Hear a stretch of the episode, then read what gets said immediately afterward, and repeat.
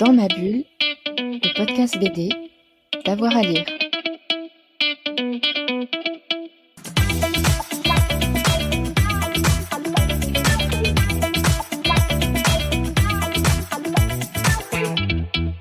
Bonjour à tous et à toutes, bienvenue dans ce nouvel épisode de Dans ma bulle, votre podcast 100% BD avec avoir à lire. J'ai le plaisir aujourd'hui de recevoir un invité qui accompagne les lecteurs et les lectrices de BD depuis quatre décennies maintenant, depuis la parution de L'Enfer du jour en 1983.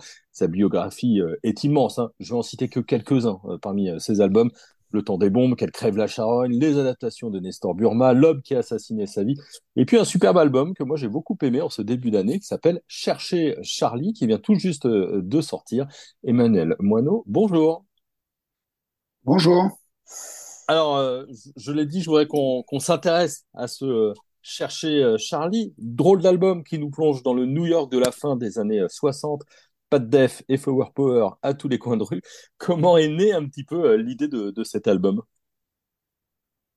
L'idée de départ était d'adapter un, roman de Donald Westlake que j'ai lu, euh, dont je me mélange toujours un peu les, pinceaux quand j'essaie de citer le titre. Je crois que c'était Drôle de pigeon en français, qui avait cette particularité de, de se passer à, Manhattan en 1969 avec un ou deux personnages de jeunes femmes. Euh, euh branchées hippies, euh, qui avaient un rôle très très mineur, mais euh, bref, cette association d'idées m'avait séduit.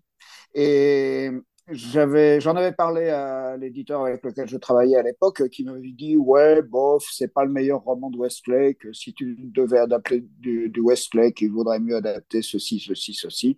Et euh, ce qui m'intéressait pas.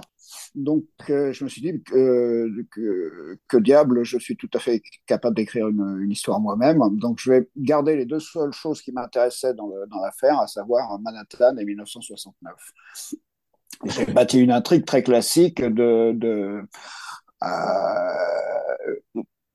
de des tentatives d'arnaque. Euh, donc, euh, la, première scène qui m'est venue est la première scène de l'album. Et à partir de là, j'ai développé, j'ai pris le fil, comme je le fais toujours. J'ai pris le fil et j'ai dé, déroulé la plotte. Plus, ça venait, plus ça venait. Donc, ça n'a pas été un gros effort de bâtir tout ça. Euh, en, faisant mes recherches, je me suis aperçu que, que juin 69, c'était le mois où, avaient eu lieu les émeutes du Stonewall, ce que je trouvais intéressant aussi à, incorporer au récit, ce qui a amené le personnage de Chiffon. Euh, voilà, tout s'est enchaîné. Et puis, euh, je me suis rappelé évidemment que que juste après l'été 69, c'était euh, c'était Woodstock. Tout ça me plaisait, donc j'ai mis l'affaire en branle et ça s'est fait euh, assez simplement. Mais comme j'avais d'autres boulots en cours, euh, j'ai eu largement deux ans pour pour réunir de la documentation photo. Je me suis inscrit sur des sur des forums spécialisés sur le New York ancien et, euh, et j'ai dû euh, j'ai dû enregistrer un, ou voler, si on préfère, un bon millier de photos, si ce n'est plus, pour me repérer dans ce New York-là. Évidemment, ah dans, dans, beaucoup de cas, j'ai fait des repérages sur place, mais comme là, c'était faire un repérage dans le temps, c'est encore malheureusement pas à notre disposition. Donc, euh, donc je suis allé faire mes repérages sur Internet. Ouais, parce que il y a beaucoup de couleurs, évidemment. On est beaucoup dans le follower power, mais pas que, hein, parce que on est aussi dans la mafia. Euh, Charlie mm-hmm. est un, un comptable. Euh, il pourrait être encore un personnage d'aujourd'hui. Hein, c'est un... Ouais, il est classique. Lui, c'est un... lui, c'est lui, c'est un porteur de mallette. C'est pas, c'est même pas lui le comptable. Donc lui, c'est vraiment un, petit bonhomme tout à fait ordinaire, mais qui, qui a grandi entouré de, de gens qui sont, qui, qui, se sont révélés euh, plus tard de faire partie de, de la mafia, et donc il est il, il, vit de façon très ordinaire le fait de, de, de, rendre des services à la mafia et de gagner sa vie de cette façon-là. C'est un plaisir de se replonger dans, dans cette époque, fin des années 60, euh, effectivement très coloré, on va croiser euh, des hippies, enfin vous, vous nous, vous nous restituez une, une ambiance. C'est plaisant ça d'être dessinateur et de pouvoir rendre un petit peu ce, ce New York de ces années-là? Ah oui, oui, euh, moi, c'est bah, pour ça que j'ai fait, c'est parce que j'avais envie de, de, quelque chose de pop et parce que j'ai toujours eu de la sympathie pour, euh, pour nos amis les hippies que, que tout le monde n'aime pas, mais que tout le monde devrait aimer. C'est des, des, gens euh, merveilleusement gentils, il n'y a, pas de, a pas de raison, à part Charles Manson, évidemment, il n'y a, y a, y a, pas de raison de ne pas les aimer. Mmh. parlons justement de l'intrigue. Euh, vous, vous l'avez dit, hein, vous avez commencé par cette première scène. Alors, cette première scène, c'est Charlie, notre porte-mallette, qui se fait euh, embrasser pleinement par une jeune femme au milieu de la rue et qui va découvrir que bah, sa, sa, mallette a été euh, volée. C'est le début d'une intrigue à tiroir, puisqu'on va passer d'un personnage mhm. à l'autre et au fur et à mesure, la flotte va, comme vous l'avez dit, elle se dévide, mais elle augmente aussi. C'est beaucoup de préparation ou c'est vraiment une écriture au fil de l'eau?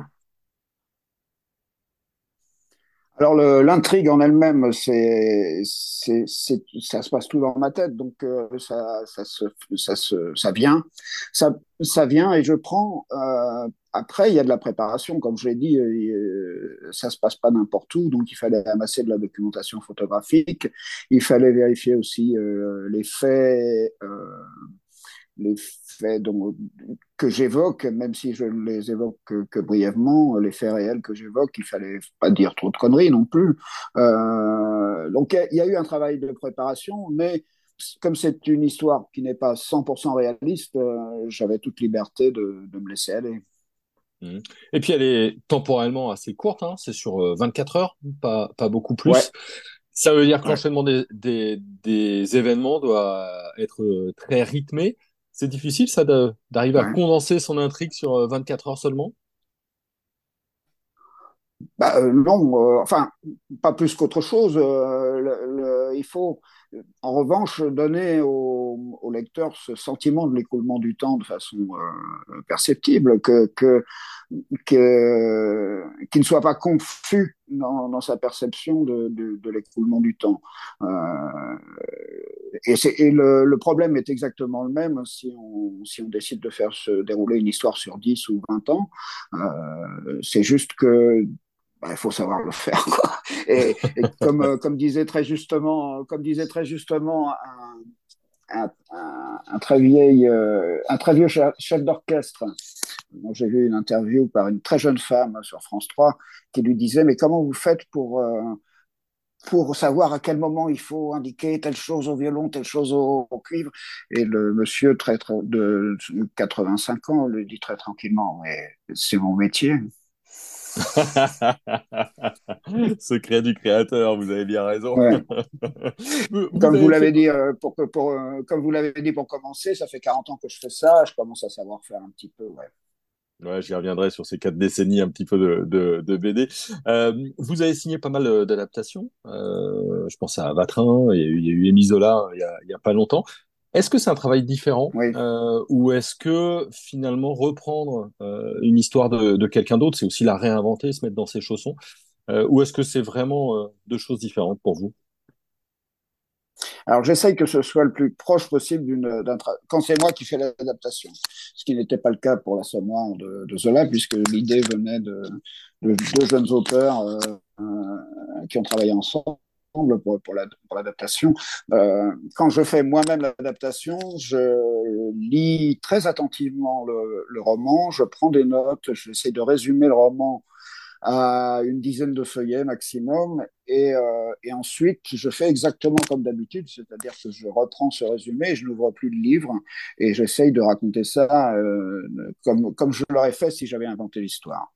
Je pense que c'est la meilleure façon de, la façon la plus la plus honnête de procéder. Si on, si on essaye de coller à 100% au, au roman, le résultat sera plus une illustration que, qu'une adaptation. Et, mhm. euh, et, et, le roman n'en a pas besoin, a priori, il existe par lui-même. Euh, donc le, la seule chose intéressante à faire, c'est d'en faire autre chose. Ce que j'ai fait avec, par exemple, Suite française, même si dans Suite française, exceptionnellement, j'ai conservé une grande part des, des dialogues d'origine parce que la langue de, Nemirovsky est, est, très, est très chouette, très, très intéressante à garder. Dans le, dans le cas de Vautrin ou de Malais, euh, je me permets de, surtout Malais où j'ai, je l'ai énormément lu, donc j'ai un peu son style euh, en main et, je me permets de réécrire les dialogues à la façon d'eux, mais, euh, mais avec du coup une plus grande liberté, parce que dans un roman, parfois les, les dialogues sont évoqués au lieu d'être, d'être cités, et en, bande dessinée, ce que le lecteur attend, ce sont, des dialogues. Alors, et du coup, comment vous faites Comment vous choisissez entre euh, ce que vous allez euh, laisser comme dialogue ou reprendre comme dialogue et illustrer? Je, je, ben je dans, dans, le cas, comme j'ai dit, dans le cas d'Irène Nemirovski, j'ai gardé le maximum. Dans, dans les autres cas, je n'ai si j'ai gardé euh, quelque chose, c'est involontairement. C'est-à-dire, je n'ai pas rouvert le livre. Donc, euh, quand, euh, quand j'ai repris texto un dialogue, c'est qu'il il m'était resté en tête euh, sans que, sans que j'en ai fait l'effort. Non, vraiment, je ne crois pas à la grande. J'ai essayé, le premier Burma que j'ai adapté, j'ai essayé de garder un maximum des, dialogues euh, originaux et j'ai trouvé que ça n'avait pas d'intérêt, que ça alourdissait le style, que ça, que ça ralentissait le rythme. Donc j'ai décidé à partir du à partir de ce moment-là de ne plus le faire et de, de réécrire des dialogues euh, à ma sauce toujours il se peut, il se peut qu'il y ait euh, un dialogue très marquant qui, qui, me soit resté en tête et que je réutilise, mais c'est pratiquement involontairement. Hmm. On, on l'a dit, euh, quatre décennies de, de bande dessinée. Euh, il y, a, y, a, encore une BD là qui vient de sortir, L'humanité de mes couilles chez, chez Fluide Glacial. Est-ce que c'est toujours le, la même attente? Quand un album sort, que des lecteurs et des lectrices s'en emparent Comment vous, vivez ça maintenant? Ah oui, bien sûr. Moi, j'ai envie que si quand, j'ai passé un an euh, ou parfois un peu plus à, faire un livre, j'ai envie que que ça touche les gens et c'est aussi pour ça que que je euh, comment dire que je joue les caméléons et que j'essaye de trouver une nouvelle façon d'aborder euh, mon travail euh, à chaque fois le, fait de, faire un album chez Fluide Glacial, qui était d'ailleurs d'abord des, histoires courtes parues dans, la revue, euh, c'était un défi pour moi parce que bah, ça, faisait pratiquement 40 ans que je cherchais à, publier dans Fluide Glacial et que je, ça s'était jamais fait. Quand l'opportunité est arrivée, euh, ça a été un délice et j'ai évidemment envie de savoir si j'ai réussi à faire les gens c'est une information qu'on n'a pas de retour quand, quand on paraît dans le journal. Euh, le seul retour qu'on ait en tant qu'auteur, en général d'ailleurs, c'est les, rencontres lors de dédicaces. On n'a pas de, euh, contact direct avec le, public. Euh, comme me disait Tardy une fois, euh, l'idéal ce serait qu'il y ait du public et qu'on soit applaudi à chaque trait, mais euh, c'est rare. C'est très rare. c'est important pour vous la, la, question du public, avec votre expérience C'est important pour deux raisons, parce qu'on ne fait pas les, les, bouquins pour qu'ils restent dans des cartons. Et mmh. puis, on a, c'est qu'on a, on a besoin d'être entendu autrement que dans la vie de tous les jours. Et, euh, et l'autre raison est beaucoup plus prosaïque, c'est que euh, si on n'a pas de public, euh, on ne peut pas continuer. Il n'y a pas de vente. tout, tout, tout, simplement. Quels sont vos mmh, projets? Ouais. Sur quoi vous travaillez euh, Vous travaillez maintenant? Alors là, je suis euh, en train d'écrire et de dessiner un récit qui va ressembler, sans être le même, à, à No Direction, qui était le précédent ouvrage que j'avais fait chez Sarbacane. Euh, je reprends un des personnages de No Direction, un des, un des survivants, une survivante en l'occurrence, euh, qui est une, euh, une agente du FBI, et je la confronte à, à de nouveaux euh, malfaiteurs, malfaiteurs plus ou moins sympathiques. On, pour, on pourrait imaginer... ça, va ça, ça, apparaîtra chez, chez Glénat et dans la collection Millefeuille, sous la direction de Franck Marguin. Et oui, c'est, ce sera très proche et en même temps différent, très proche en esprit de No Direction, avec euh, euh, pareil une des couleurs d'accompagnement, euh, comme il y avait dans No Direction. Il y aura un chapitrage moins, moins marqué, mais comme souvent dans mes récits récents, des passages d'un personnage à un autre et, et, un rythme assez rapide. Hein. J'ai fini par analyser ça. Je ne sais pas pourquoi. Il y a une dizaine, enfin, je ne savais pas pourquoi, mais il y a une dizaine d'années, euh, j'ai eu envie de sortir de, de l'aspect statique de, de, de, mes récits, qui, qui avaient leur raison d'être, hein, qui avaient sa raison d'être, ce côté statique. Mais j'ai eu besoin de passer à des récits beaucoup plus dynamiques et rapides. Et j'ai fini par euh, réaliser que la raison pour laquelle euh, j'avais eu ce besoin, c'est que petit à petit, euh, comme chacun de nous, je me rapproche de la mort et que j'ai envie de, que les choses s'accélèrent. Non pas pour arriver plus vite à la mort, mais pour, se dire qu'il y a plus de choses qui se passent en moins de temps. pour en faire encore plus. euh, Est-ce qu'on on, on, a une chance d'avoir un, un, personnage de Chercher Charlie qui pourrait revenir dans un autre album ou est-ce que le chapitre est, est terminé avec ce one-shot Je sais pas, c'est pas, c'est pas complètement exclu. Il faut, il, y en a plus tellement de vivants à la fin non plus, hein, mais, euh, mais c'est vrai que euh, je suis très attaché au personnage de Charlie, de Chiffon et de Fleur. Euh, je vais donner une, une, idée à la fin du, du, récit de ce qui leur arrive, hein, mais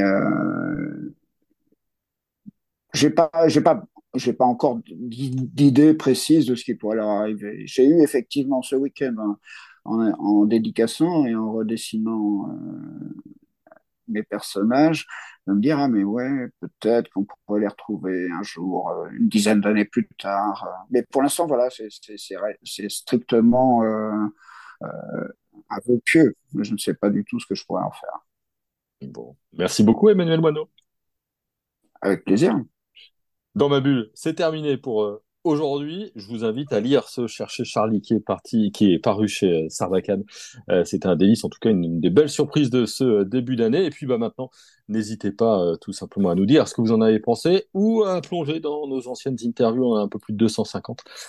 désormais, toute la BD et rien que la BD, c'est sûr, dans ma bulle. On se retrouve très vite pour un nouvel épisode. Bonne journée à tout le monde.